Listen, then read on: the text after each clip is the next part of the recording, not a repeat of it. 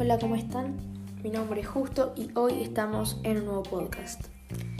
En este podcast em, veremos, em, bueno, un poquito la historia de lo que vendría siendo em, BlackBerry, que obviamente es una empresa que ustedes ya saben que hace mucho tiempo o hace tiempo que cerró, así que bueno, vamos a la historia, así que antes de todo les invito a suscribirnos a este podcast para no perderse ningún podcast más que haga.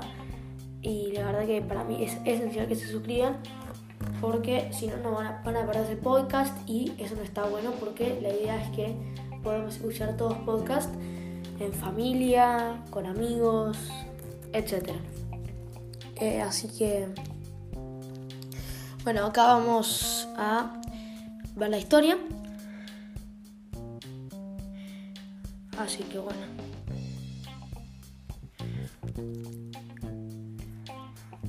Vamos a ver las claves de la caída de BlackBerry, obviamente que sería un punto muy importante. Em, y una de sus mayores caídas em,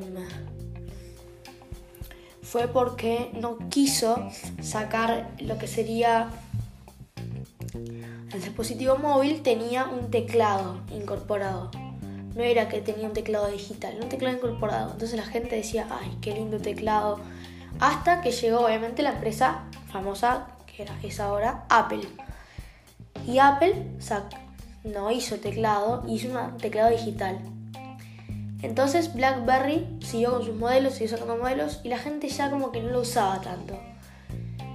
Y bueno, esos son uno de sus mayores fracasos que no quiso sacar el teclado. Hace unos años, eh, BlackBerry era el líder indiscutible de los smartphones, como saben, y dispositivos móviles con conexión permanente a Internet. Eh, que bueno, conexión permanente, hoy no tenemos tantos dispositivos con conexión permanente a Internet. Hoy se encuentran serios problemas, sus dispositivos no terminan de convencer, no venden lo suficiente y por eso han fracasado. Em, algunos consideran que BlackBerry em, simplemente ha llegado muy tarde, que se ha tardado mucho, o reaccionó después de lo necesario. Em, por ejemplo, ya Apple ya estaba lanzando sus teclados digitales y BlackBerry sí había lanzado modelos con teclado y reaccionó después, ¿no? Llegó Apple y se fue. Em, reaccionó después de lo necesario a las tendencias del mercado, pero es un pensamiento muy simplista, lo que pensamos es un pensamiento simple, no tiene mayor misterio porque fracasó, porque cerró. Y ahora viene la historia. Cuando Apple lanzó el iPhone, Muchos críticos consideraron que había llegado tarde a la competencia de la telefonía móvil. En retrospectiva, queda claro que la época de entrada de la compañía al mercado es completamente irrelevante. ¿Qué decir esto? Que iPhone sacó su primer iPhone y la gente, ya los críticos, eh, lo empezaban a criticar un poco más al BlackBerry, ¿no? Que ya como que no tenía las mismas funciones que antes y no era, no era tan utilizable. ¿Qué causó que BlackBerry esté en su estado actual? O sea, de fracaso, cierra. Sin duda ha sido una serie de decisiones equivocadas. La empresa tomó decisiones equivocadas. La empresa no tomó una decisión correcta. Entonces, cuando una empresa no toma la decisión que quieren sus em, consumidores y que quieren la empresa, la empresa lamentablemente tiene dos opciones. O sube mucho o baja. Y esta fue la opción que baja porque tomó una mala decisión, tomó una decisión errónea.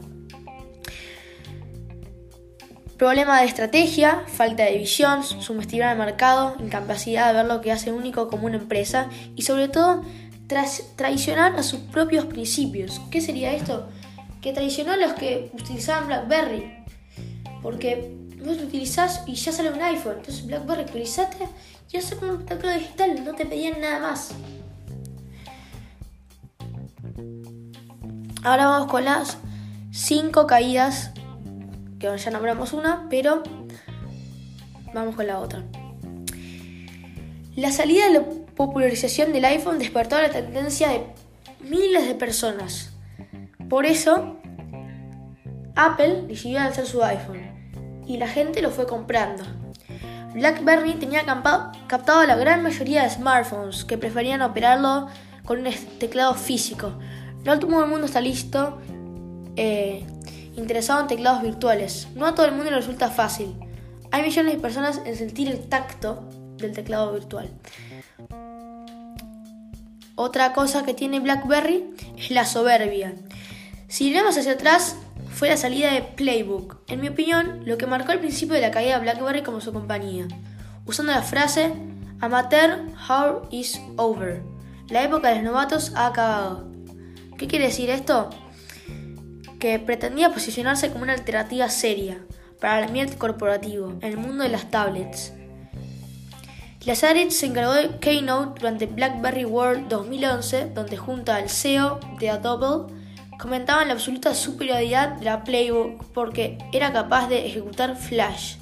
Sí, Flash, BlackBerry apostaba a tener Flash en sus cámaras, a incorporar ese Flash en sus cámaras, que puedan sacar la foto con Flash. Ese hombre revolucionó en que usamos Internet para comunicarnos con dispositivos móviles. Parecía haberse quedado en la época antigua en la que, ah, las animaciones e introducciones en Flash dominaban Internet. Y bueno, eh, tiene una etapa muy, muy crucial, lo que sería la soberbia de BlackBerry, la angustia de los que utilizan BlackBerry que no sacan ningún teléfono nuevo y que ya, la verdad que a finales de 2011 la acción de BlackBerry caía más y más, de 70%, que su costo en esos años, haciéndose que los activos de la compañía tengan más valor que su costo en acciones. Es decir, que BlackBerry haría más dinero si se vende por partes que en la bolsa. Estaban pero malísimo. Durante los 80 y los 90, al inicio de la revolución de tecnología que permite que hoy tengamos acceso a Internet casi universal. BlackBerry fue una revolución. Por, vamos a incorporar esto, que BlackBerry fue una revolución y que BlackBerry nunca dejará de ser un dispositivo malos. Solo que no tomaron tomaron la decisión equivocada, tomaron otro camino que a la gente no le terminó gustando y por eso fracasó. Bueno, esto ha sido hasta hoy. Bueno, a pedido de muchos oyentes también tenemos esto, que hoy tenemos una semana que ustedes me van a decir que quieren. Eh, bueno, un oyente me pidió que quería eh, la historia de BlackBerry. Y si quieren pedirme otra cosa, jubilardebons con me escriben para pedirme algo. Así que bueno, hasta acá el podcast de hoy y nos vemos en el siguiente podcast. ¡Chao!